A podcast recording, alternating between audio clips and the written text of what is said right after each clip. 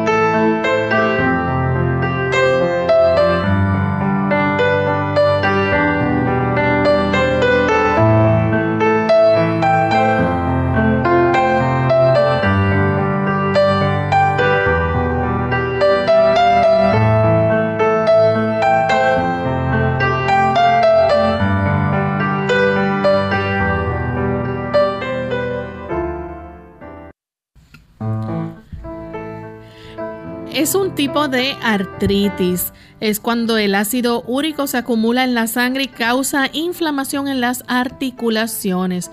Hoy en Clínica Abierta vamos a estar hablando acerca de la gota.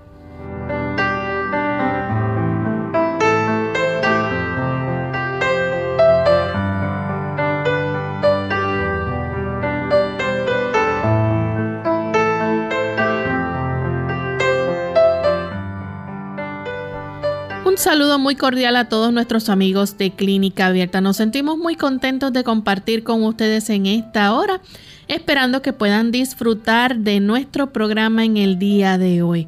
Hoy vamos a tener un tema sumamente interesante y esperamos que puedan aprovecharlo al máximo. Así que les invitamos a estar en sintonía por los próximos 60 minutos donde estaremos discutiendo este tema interesante de salud hoy con el tema de la gota. Saludamos también a todos nuestros amigos que nos sintonizan a través de las diferentes emisoras que retransmiten Clínica Abierta.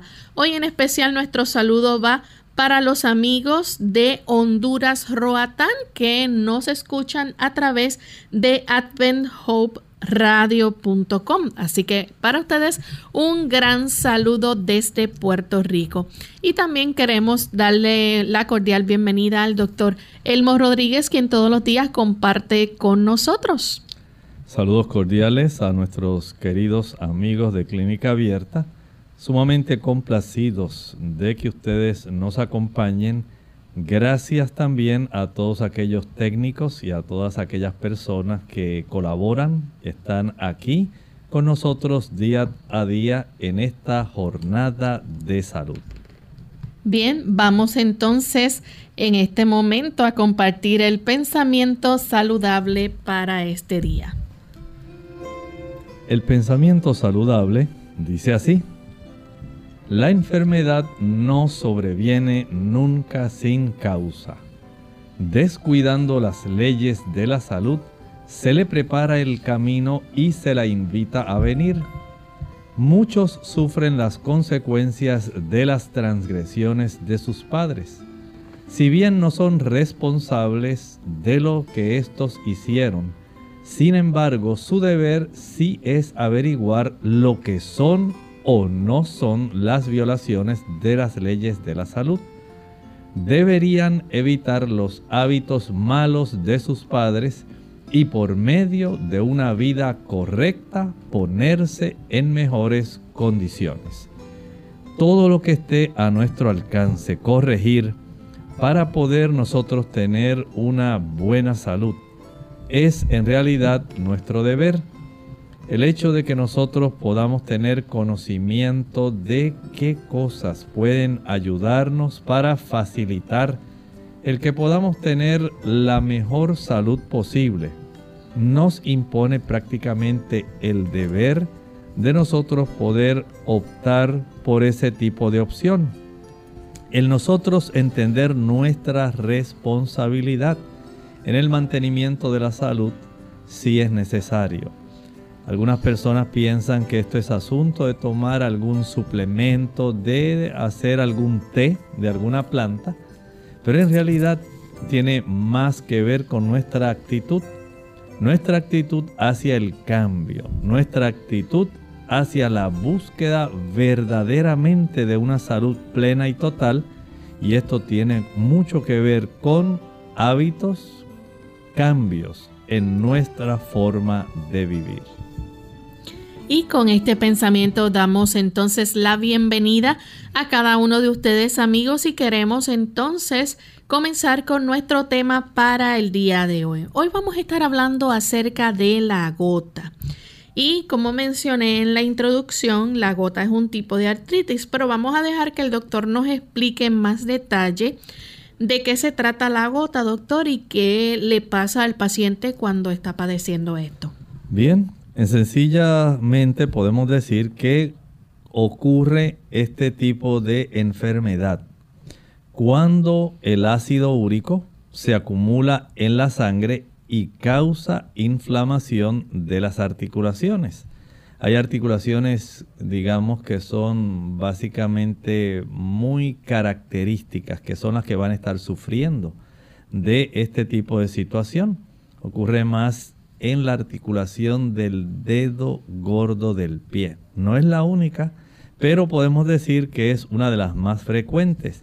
Y esta gota, especialmente el episodio agudo, ocurre, digamos, cuando hay algún tipo de trastorno respecto a la acumulación de estos cristales, porque poco a poco se van eh, acumulando estos productos que en realidad son productos del procesamiento de las proteínas, especialmente de unas bases que tenemos dentro de las proteínas. Eh, las proteínas están compuestas de bases nitrogenadas de purinas y pirimidinas. Estoy hablando principalmente las proteínas que componen ácidos nucleicos, ADN, RNA, y como nosotros eh, en nuestro apetito, en nuestro apetito voraz, se ingiere bastantes productos que las contienen, no solamente productos animales, también productos vegetales, pero los productos animales tienen una gran cantidad de este tipo de proteínas, las purinas, y va a facilitar el que se desarrolle este tipo de situación que sur, eh, resulta más bien sumamente dolorosa, muy inflamada y la persona en realidad va a sentir mucha molestia cuando se desarrolla este tipo de artritis.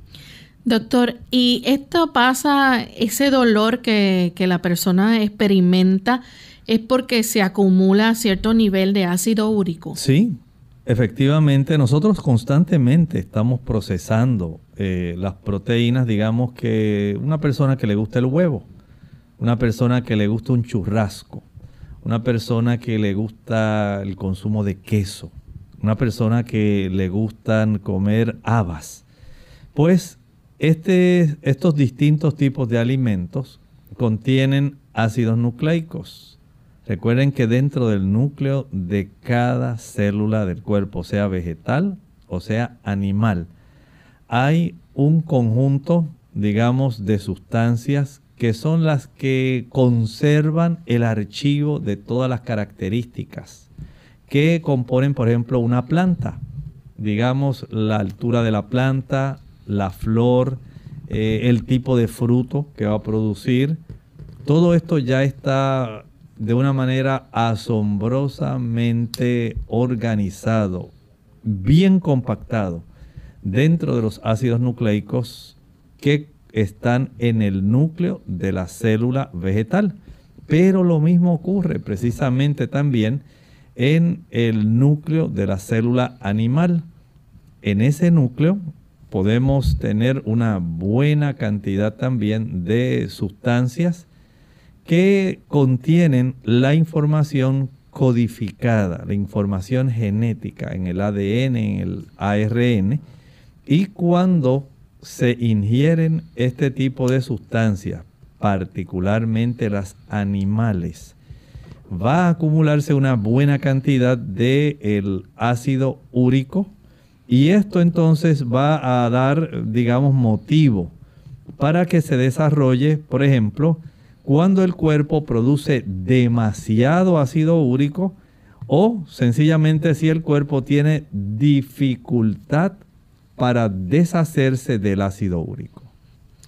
Entonces, doctor, el, al, al ocurrir esto, ¿verdad? Se acumula demasiado ácido úrico en el líquido alrededor de las articulaciones, eh, se forman cristales de ácido úrico. Así es, miren, nuestras articulaciones contienen un líquido especial, es un líquido que nutre, es un líquido que ayuda para que usted pueda mantener lubricada la articulación.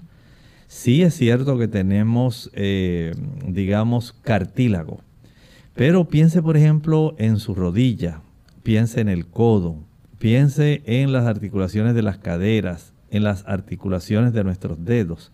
Hay unas cápsulas que van a englobar tanto el hueso proximal como el hueso distal y en ese medio hay un líquido que es el líquido sinovial que ayuda para nutrir, ayuda a nutrir los cartílagos, eh, esas porciones terminales también de los huesos y colabora facilitando que haya una densidad de ese líquido que facilite el que la fricción que se lleva a cabo normalmente en cualquiera de estas articulaciones pueda ser suave, pueda desarrollarse sin que haya ningún tipo de impedimento. Y cuando se acumulan estos cristales de ácido úrico, entonces no hay esa suavidad. Lo que ocurre es que se inflama directamente esa cápsula sinovial, se afecta la articulación, se desarrolla un dolor que es exquisito. La persona que tiene un episodio de gota, a esa persona no se le va a olvidar y va a hacer todo lo posible, todo lo posible por evitar tener otro episodio. Se le va a hinchar esa articulación y por supuesto se le va a poner bien calientita. Y eso la persona que lo padece va a darse cuenta de que ahora tengo otro episodio de gota. Mm. Y generalmente quieren deshacerse de ese momento tan doloroso lo antes posible. Así que desde ese punto de vista podemos decir que la acumulación de estos cristales de ácido úrico, de uratos, es la causante en sí de que la persona desarrolle este cuadro de este tipo de artritis. Doctor, ¿y se conoce cuál es la causa eh, de que esto ocurra? En realidad se desconoce. La gota puede ser hereditaria. El problema se ha visto, Lorraine, que ocurre más en los varones, en las mujeres que son posmenopáusicas y las personas que beben alcohol. Noten entonces que ya tenemos básicamente unos grupos que van a estar facilitando el que se desarrolle este tipo de situación. Y a medida que la persona envejece, como usted se torna, digamos, más sedentario, ¿sabe que a este, a este tipo de enfermedad antes le decían la enfermedad de los reyes? ¿Y saben por qué? Porque los reyes estaban muy contentos en su palacio. Y allá en el palacio, pues ellos tenían todas las distracciones y tenían una capacidad para disponer de unos banquetes enormes. Y como eran personas muy adineradas, podían mandar a comprar faisán, podían preparar cerdo, podían preparar un novillo tierno. Cosa que la gente pobre quizás no tenía acceso. No tenía ese problema, porque el rey, digamos, tal como usted escuchará en los cuentos de hadas, ahí estaba el rey muy contento comiéndose un pernil muy grande y unas piernas de pavo grandísimas y él comía todo lo que quería porque tenía aquel tipo de capacidad de disponer, ¿verdad? De tener digamos, un tipo de buffet. Y este problema, donde había tanto comportamiento opíparo, era el que traía precisamente este desarrollo. Y por eso le decían la enfermedad de los reyes ricos. Vamos en este momento a hacer nuestra primera pausa. Cuando regresemos vamos a continuar con este interesante tema hoy en nuestro programa de clínica abierta, La Gota. Más vale prevenir que curar. Hola, les habla Gaby Zabalúa en la edición de hoy de EARP Viva, su segunda juventud en la radio, auspiciada por EARP si a medida de que pasa el tiempo encuentras más difícil o doloroso hacer ciertas tareas que antes resultaban fáciles, desafortunadamente perteneces a un amplio grupo de adultos mayores que padecen de artritis o dolor crónico en las articulaciones. Los impedimentos físicos e incapacidades que acompañan este tipo de padecimientos pueden requerir grandes cambios en el estilo de vida. Para ayudar a adaptarse a la nueva realidad, la Asociación Nacional de Artritis recomienda aprovechar los aparatos ortopédicos y de asistencia para ayudarte a continuar con tus actividades diarias como ducharte, vestirte, limpiar el hogar o recoger cosas del piso sin tanto dolor. Si sufres de dolor constante, la forma como te organizas o las cosas que compras hacen la diferencia. Por ejemplo, en la cocina, coloca los utensilios más usados al alcance de la mano para no tener que estar agachándote o estirándote. En el baño, pon barras a los lados de la bañera para facilitar el entrar y salir, así como una silla especial dentro de la ducha para simplificar el baño. Por otro lado, usa ropa fácil de poner, bastones grandes que aprochen los delantales o zapatos con velcro en vez de cordones. Son algunas sugerencias. El patrocinio de EARP hace posible nuestro programa. Para obtener más información visita aarp.org oblicua viva.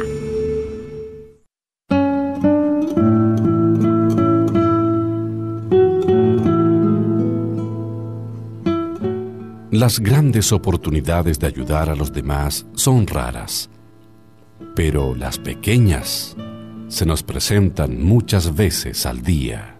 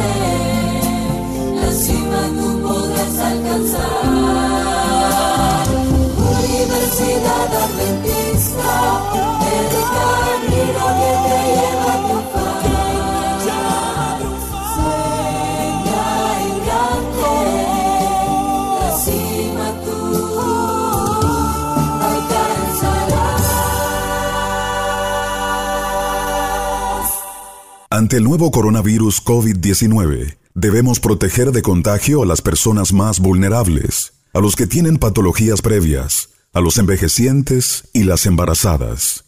El mensaje es, la vacuna eres tú. Según cómo te comportes, podemos evitar la propagación del virus. Este es un mensaje de esta emisora.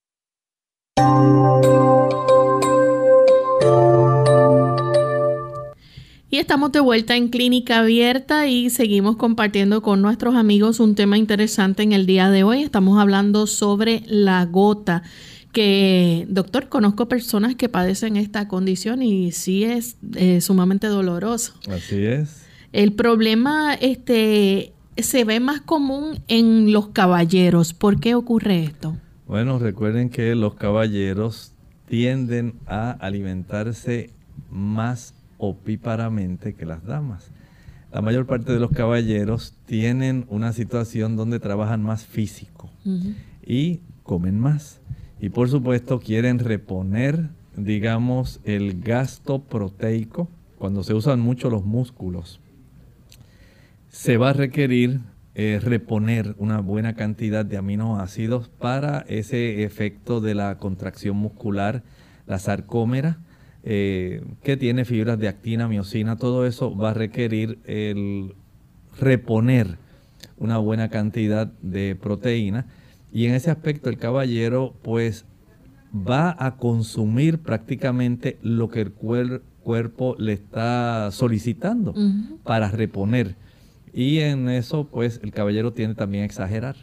Dice, ah, este churrasco está tan rico que dame otro más este pollo está tan rico que no habrá por ahí otra media pechuga. Y entonces la persona en ese afán eh, y el caballero también ingiere más alcohol que la dama. Así que desde ese punto de vista podemos decir que hay una mayor probabilidad de que el caballero eh, tenga un desarrollo más frecuente de este tipo de condición, la gota, que las damas. ¿Y puede tener relación también con el tomar alcohol? Sí, es, es una relación que ya hemos expuesto anteriormente, como las personas a mayor ingesta de alcohol, recuerden que en cierta forma entorpecemos el metabolismo de nuestro hígado. El alcohol es una toxina y esta toxina, lejos de ayudar a los a las pequeñas áreas que nosotros tenemos, el hígado está muy bien organizado. Hay unas células que se encargan de limpiar, podemos decir así, son, son células de Kupfer. Y en esos lóbulos del hígado tenemos este conjunto de células especializadas. Cuando esto se le entorpece a consecuencia del metabolismo del alcohol, Lamentablemente el hígado no puede realizar todos los procesos que corresponden a el poder disponer del ácido úrico y tiende también entonces a quedar circulando más en la sangre y eso facilita entonces que puedan comenzar a acumularse en las articulaciones razón por la cual entonces es más común desarrollar este problema en la persona que es alcohólica. A medida que las personas también envejecen, esto se vuelve más común. Sí, es por lo que estábamos hablando hace un momento de los reyes. En muchos países las personas eh, ya al estar, digamos, más solventes, ya no tienen los hijos en el hogar, no están los nietos, ellos no tienen necesidad de utilizar su dinero exclusivamente en cosas que ya son imprescindibles, sino más bien, pues dicen, voy ahora a gastar un poquito más, voy a darme algunos lujitos, voy a consumir este tipo de productos que no era lo que normalmente yo comía, pero ahora tengo antojo, dice la gente, de consumirlo, entonces tienden a, a ser más sedentarios, pero además de ser más sedentarios, entonces comen una mayor cantidad de productos que casi siempre son más concentrados en proteína y le da este tipo de mm, afección más frecuentemente. Hay personas ya que tienen unas condiciones persistentes, eh, por ejemplo, pacientes diabéticos, pueden también presentar este tipo de afección como la gota. Claro que sí, es un paciente que sabemos que va a desarrollar una serie de complicaciones. Por un lado, eh, a nivel hepático, es un paciente que tiene ah, una tendencia a tener una mayor cantidad de problemas eh, a nivel del hígado, desarrolla más fácilmente hígado graso, su metabolismo es más difícil. Recuerden que tiene una mayor cantidad de sangre de glucosa circulando y esto va en cierta forma a entorpecer porque cambia la acidez de la sangre y va a facilitar ciertas obstrucciones del metabolismo y facilita que esto se desarrolle. Las enfermedades renales, la persona no puede disponer tan fácilmente del ácido úrico. Recuerde que básicamente el metabolismo final de las proteínas en nuestro cuerpo es disponer de ellas eh, facilitando que el ácido úrico y otros componentes proteicos se puedan convertir en urea La urea eventualmente es el componente principal de la orina. O sea que nosotros expulsamos productos de la desaminación de las proteínas, eh, casi prácticamente nuestra orina es ese tipo de productos finales del metabolismo de las proteínas. Pero si no tenemos esa capacidad, se va a acumular. En el caso de que una persona, por ejemplo, eh, esté presentando obesidad, también puede llegar a padecer de gota. Sí, es más fácil. Recuerde que la persona obesa tiende a padecer más de hígado graso. Todo lo que usted haga que entorpezca el funcionamiento adecuado del hígado va a facilitar eh, que esto se desarrolle y la persona que está en obesidad pues no solamente ingiere calorías vacías, en muchas ocasiones por no tener ese tipo de equilibrio normal entre las dos hormonas que controlan el apetito, la leptina y la grelina. Entonces la persona come, come, come, come, come y va a comer, tiene esa tendencia, que es lo más que se observa en los Estados Unidos, a ingerir una mayor cantidad de productos calóricos, pero también muy ricos en proteínas, muy ricos en grasa, muy ricos en azúcares. Y al tener toda esta digamos, eh, concentración de productos tan energéticos y ricos, es más fácil desarrollar este problema. Doctor, una persona entonces que, por ejemplo, padece anemia como la anemia depranosílica o cítica. Ah, la anemia drepanocítica estamos hablando ya de un problema que es hereditario. Esta persona, al igual que otras que padecen anemias, tienen una mayor facilidad. Eh, estas personas destruyen más fácilmente glóbulos rojos. ¿Y qué es lo que tiene el glóbulo rojo en su interior? Hemoglobina. La hemoglobina es una proteína. Y el vaso se encarga rápidamente de disponer de ellas. Por lo tanto, el cuerpo va a tener a su disposición una cantidad de proteínas porque los glóbulos rojos tienen un promedio de vida de unos cuatro meses. Se producen millones constantemente, pero constantemente millones se están destruyendo porque están envejeciendo. Y el cuerpo tiene que disponer de ellos porque tiene que seguir el transporte de oxígeno.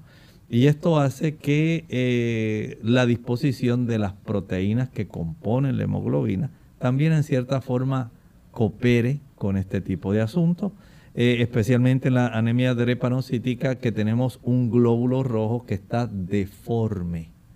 No tiene la misma concavidad bilateral que tiene en los glóbulos rojos normales.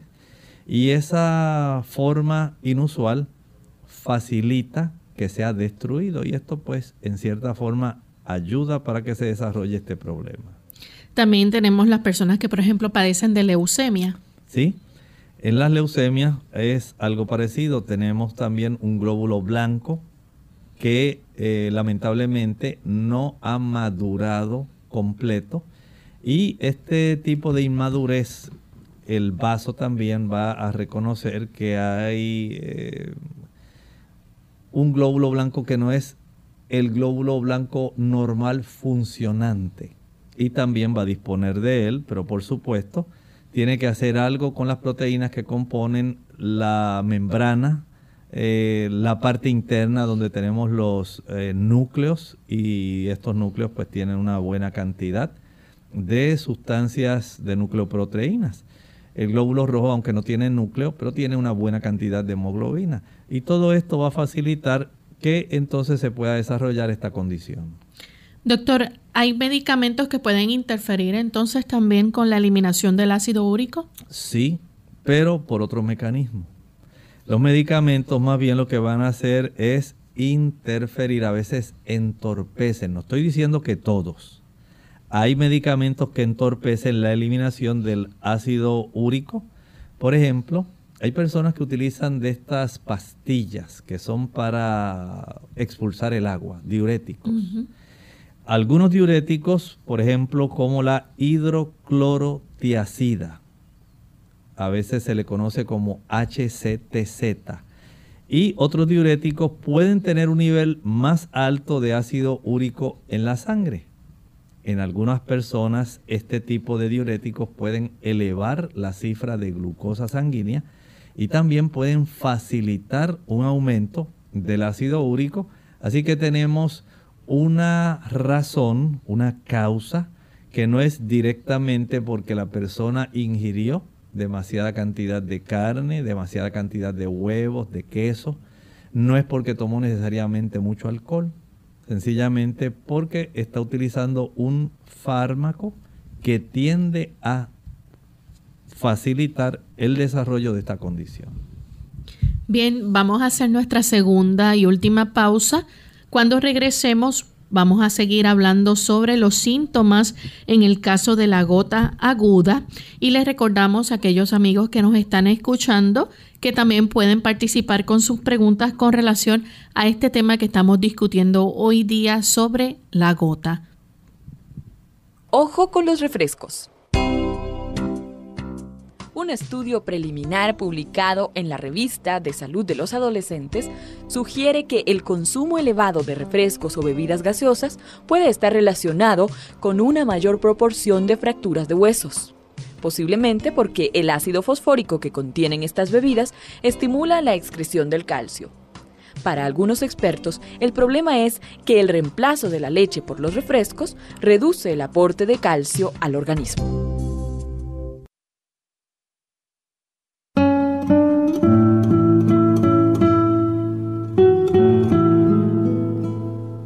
No se puede pintar la Mona Lisa pidiendo a mil pintores que se encargue cada uno de una pincelada.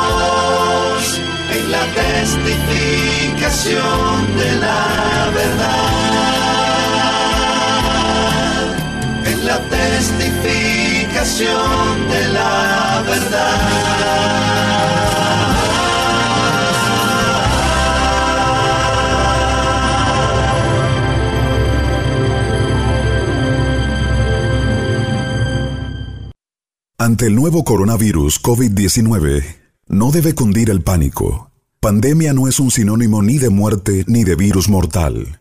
Esto no significa que vamos a morir todos. El mensaje es, la vacuna eres tú. Según cómo te comportes, podemos evitar la propagación del virus. Este es un mensaje de esta emisora. Clínica Abierta. Ya estamos de vuelta en Clínica Abierta, amigos. Y hoy estamos discutiendo el tema de la gota, pero antes de continuar hablando sobre este interesante tema, en el día de hoy pues queremos que el doctor eh, nos dé, ¿verdad? ¿Qué información más reciente hay, doctor, sobre el coronavirus o COVID-19? Mire, lamentablemente no ha habido una respuesta apropiada de la ciudadanía para conservar ese sano distanciamiento social. Las personas han tomado muy a la ligera este asunto y vemos cómo actualmente en estados como el estado de la Florida, en los Estados Unidos, al sureste, hay un incremento inusual. Es algo que ni siquiera en la primera etapa de este tipo de pandemia se está observando. Y esto pues está llevando a que eh, la, la cantidad de casos y complicaciones que se están desarrollando, porque nuevamente están aumentando los casos de personas que están siendo hospitalizadas. Se están complicando. Y me ha tocado ver en estos días... Los números están aumentando cada día más. Los números han aumentado cada día más, están saliéndose eh, fuera de proporción. en relación a lo que eran los números, las cifras que se proveían por los organismos de sanitarios de cada uno de los estados de Estados Unidos. Lo mismo está ocurriendo en Brasil y en otros lugares. Y es que hay que tomar en cuenta eh, que esto, muchas personas dicen, es como un catarro común. En realidad no lo es.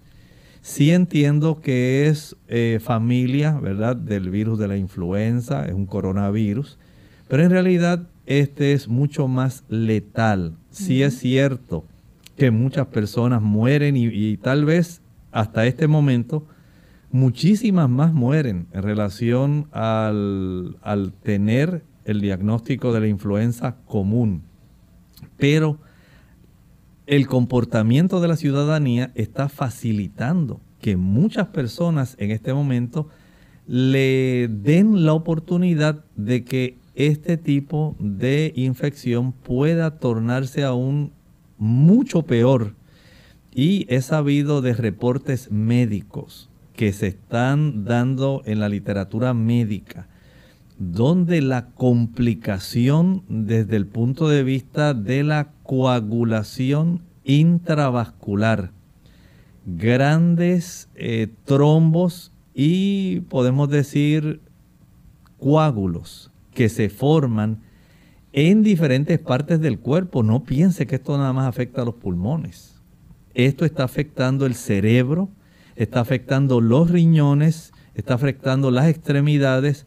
O sea que este tipo de situación, si bien es cierto que la influenza normal afecta y lleva que muchas personas mueran, especialmente ancianos y personas bien débiles, en este caso, esta no solamente se está aprovechando de los ancianos y personas débiles, está aprovechándose también ahora mismo de las personas más jóvenes, porque se está notando un incremento, escuche bien, en ese renglón de edad entre los 29 y los 49 años, que lamentablemente son las personas que asumen una actitud de decir, bueno, eso no va a pasar nada. Si tantas personas que padecen de eso, tantas personas que padecen de la influenza, y mira, no les ha pasado, ha pasado nada. Las cosas no son como usted piensa. El círculo de transmisibilidad se está multiplicando exponencialmente. Y el hecho de que se multiplique exponencialmente, se ha estimado que en el caso del coronavirus es tres personas por cada persona infectada. Y digamos, si usted es de esos jóvenes que piensa que porque está en la playa y porque está al aire libre y las cosas no van a ir peor, pero si usted toma alcohol, si usted es de esos que son diabéticos, si usted es hipertenso, si usted no tiene el más mínimo reparo en evitar acercarse a otras personas porque piensa que son cuentos del camino. Lamentablemente las noticias dicen que están aumentando los casos y mientras mayor sea la multiplicación, más cercano se encuentra a usted el coronavirus, porque usted va a tener una mayor cifra de personas a su alrededor que le van a poder contagiar y ojalá y no suceda. Pero las complicaciones son muy serias. Ya he sabido de personas que están sufriendo de neuralgias, especialmente en la cabeza. He sabido de casos donde a consecuencia de esto eh, parecieran desarrollar dolores como los que sufren las personas cuando tienen una neuritis herpética a consecuencia del herpes. Por lo tanto, no sea temerario. Guarde la sana distancia. Desinfecte sus manos. Use su mascarilla. No trate las cosas tan a la ligera. Si usted tiene la, la oportunidad de evitar estar en lugares cerrados, evítelo porque hay más probabilidad de que en un ambiente cerrado las partículas virales persistan.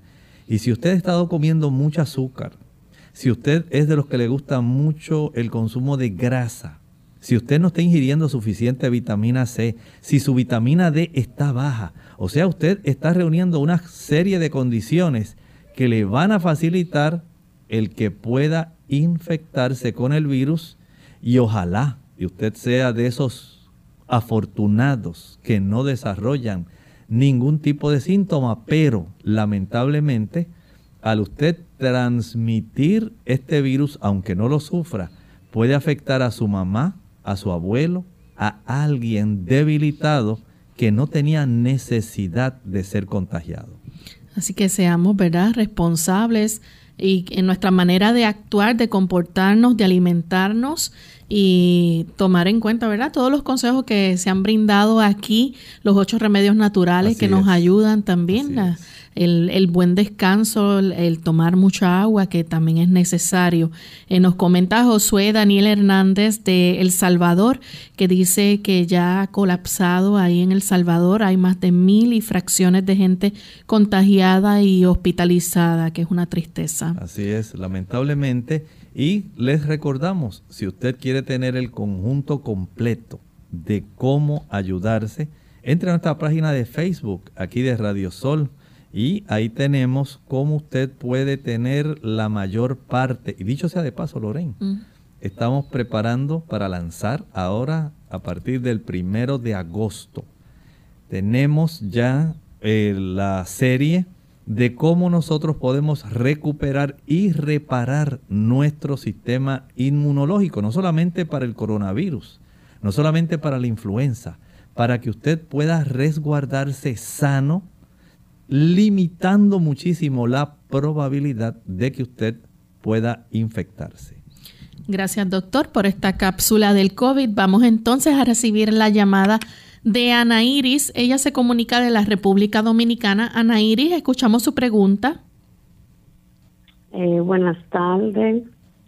Eh, felicidades por su excelente programa porque es un programa que no tiene desperdicio y nos llena de, de conocimiento. ¿Por qué? Porque cuando yo ve, prendí la radio para oír el programa de Clínica Abierta, que es uno de mis temas preferidos de Radio Amanecer, yo pensaba, tenía la ignorancia de que la gota y la epilepsia era lo mismo. ¿Por qué?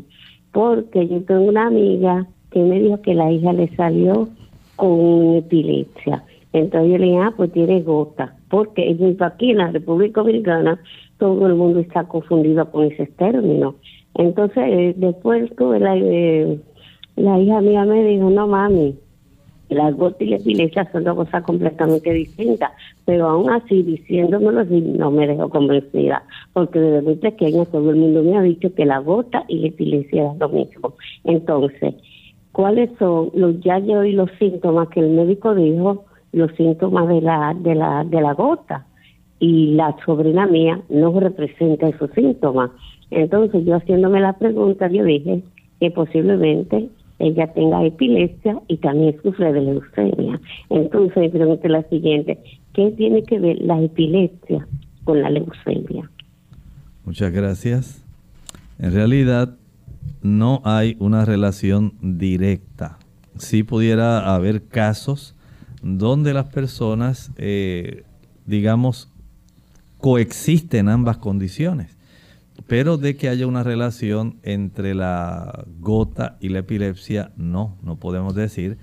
Son situaciones totalmente diferentes, pero qué bueno que usted preguntó porque vamos a repasar los síntomas generales que tienen las personas de gota para que usted tenga una idea bastante real y pueda forjarse una imagen y tener una información que le ayude para que usted cuando alguna persona tenga esa confusión, usted se la aclare. Por ejemplo, mire. Y doctor, antes de que continúe, Melita da Silva está preguntando si es en los dedos de los pies que da esto, este, porque ella dice que tiene ya esos síntomas en su telón del pie derecho, ¿qué se puede hacer?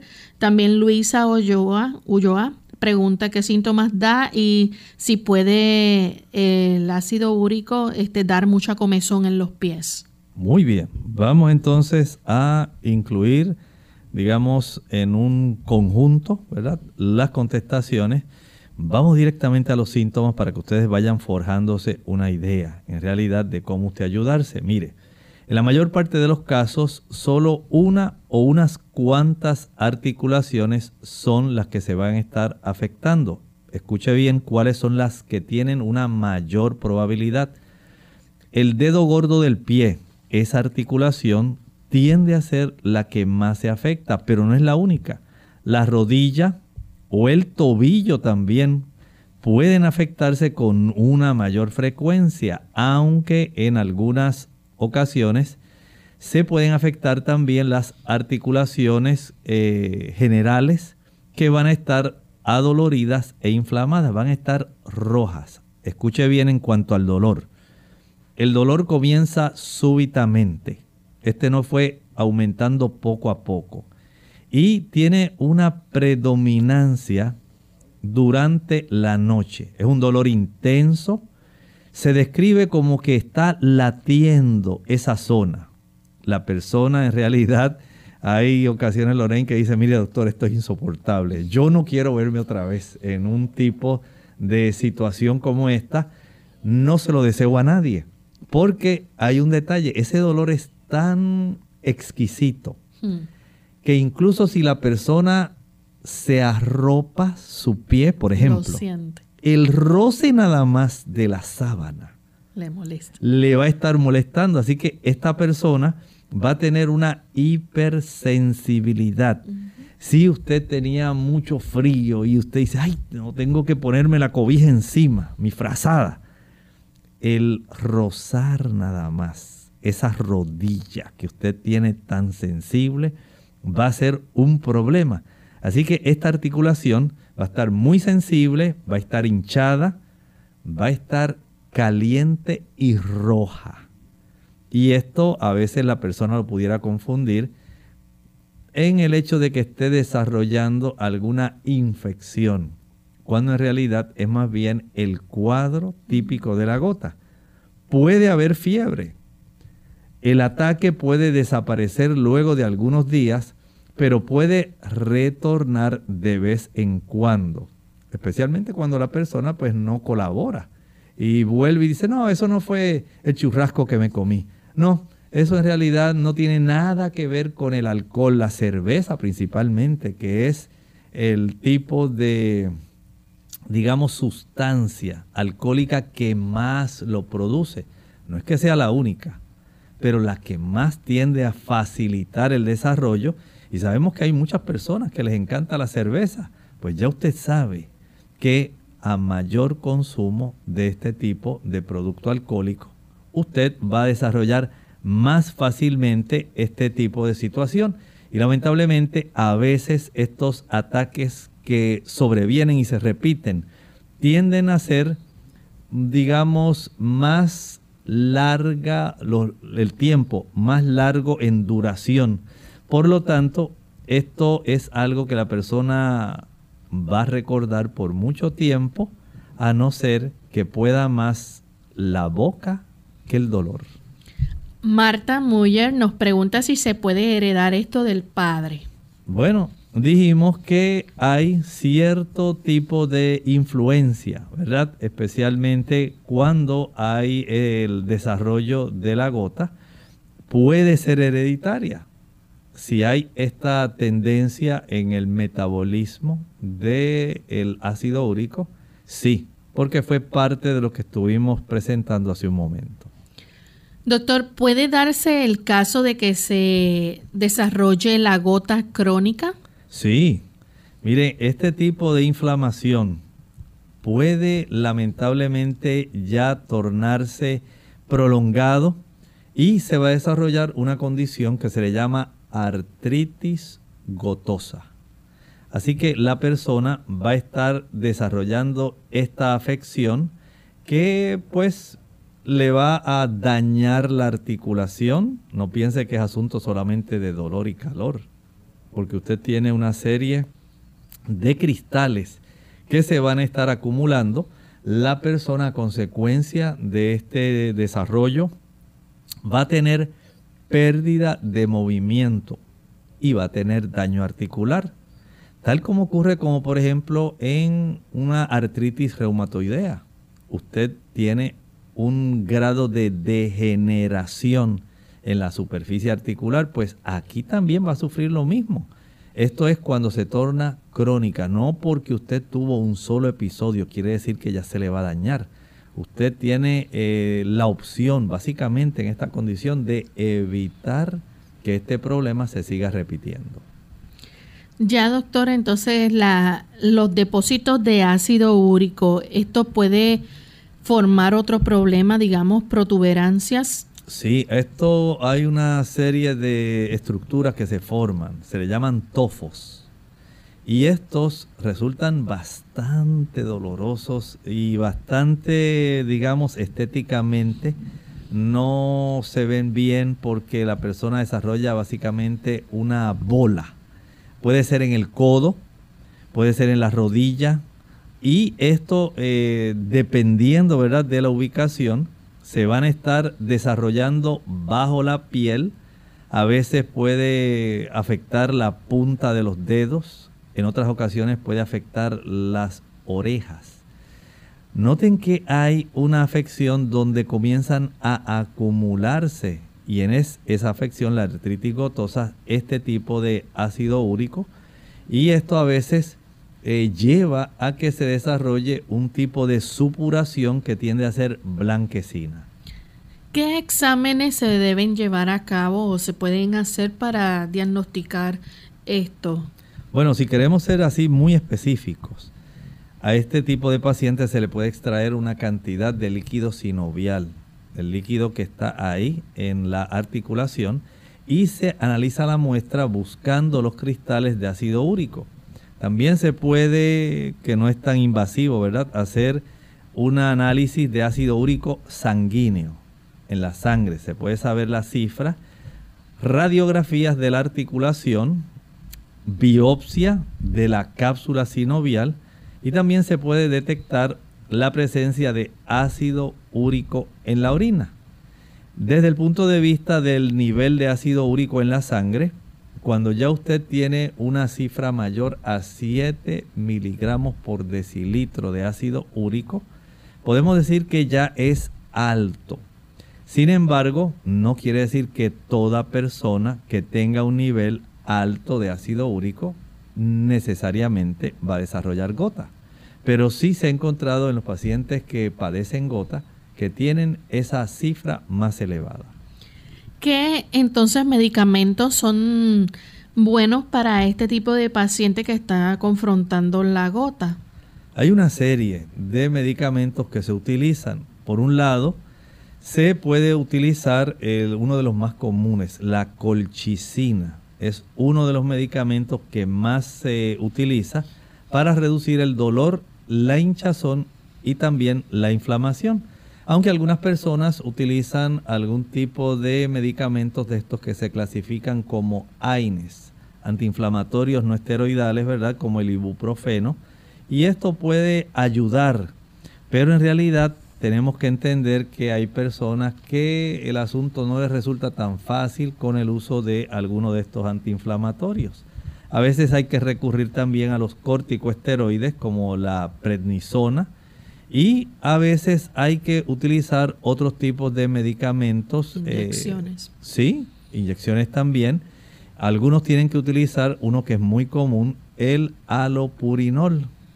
Esto también ayuda para reducir esos niveles de ácido úrico en la sangre. Por lo tanto, tenga en mente que el tipo de fármacos, el tipo de medicamentos, va a depender en gran medida de eh, el tipo de ataque, la frecuencia de los mismos, si hay daño en la articulación, si la persona ha desarrollado los tofos, los acúmulos de esos cristales, si hay enfermedad renal, si también hay cálculos renales. Noten la importancia de que usted comprenda lo que está sucediendo en este tipo de enfermedad.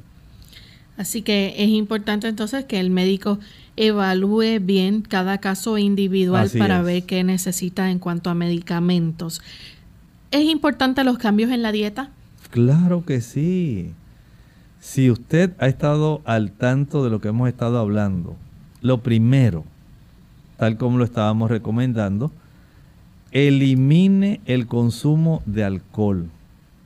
No lo utilice no le va a ser de utilidad. Segundo, baje peso. Es necesario que usted ayude a su organismo.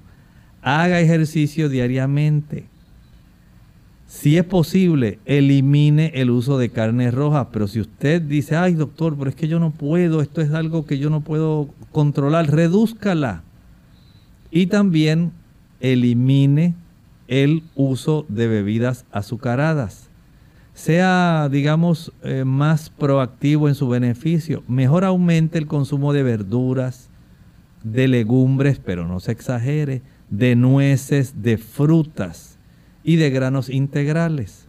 Mientras menos productos azucarados y más productos eh, nutritivos que tengan una mayor cantidad de antioxidantes le va a ayudar para que usted pueda tener, digamos, ese beneficio. Así que sea sabio, haga cambios que vayan en la dirección de la salud. Bien, vamos entonces ya a culminar nuestra edición del día de hoy. Agradecemos a los amigos que están en sintonía pero se nos ha acabado el tiempo, así que antes de finalizar queremos compartir este pensamiento para meditar y recordarles que mañana nuevamente a la misma hora estaremos compartiendo con ustedes y brindaremos la oportunidad para que puedan hacer entonces sus consultas, así que les esperamos en el día de mañana. Cuando el apóstol Juan escribe esta primera epístola, en el capítulo 2 y en el versículo 12 hace un recordatorio a los destinatarios de esta carta. Os escribo a vosotros, hijitos, porque vuestros pecados han sido perdonados y han sido perdonados por el nombre de Jesús. El Señor es muy misericordioso. Dentro del plan de la salvación, el que Jesús haya muerto por nosotros nos da esa oportunidad de nosotros recibir perdón. El perdón no lo recibimos por virtud de ninguna otra persona. Ya sea que usted sea sincero, ya sea que usted tenga ese tipo de idea, la Sagrada Escritura es clara. No hay virgen, no hay santo, no hay pastor, no hay ministro que pueda absolverlo a usted del pecado. Solamente la sangre de Cristo es la única que puede traerle a usted paz en su corazón, perdón y reconciliación con Dios. Solamente cuando somos perdonados en nombre de Jesús, tenemos perdón. Bien amigos, nosotros ya hemos llegado al final de nuestra edición del día de hoy. Será entonces hasta el día de mañana. Con mucho cariño compartieron el doctor Elmo Rodríguez Sosa y Lorraine Vázquez. Hasta la próxima.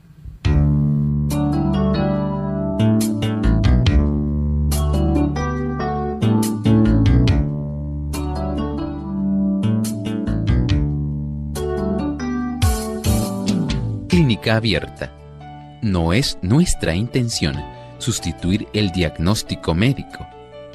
Antes de poner en práctica cualquier consejo brindado en este programa, usted debe consultar con su médico. Hasta la próxima.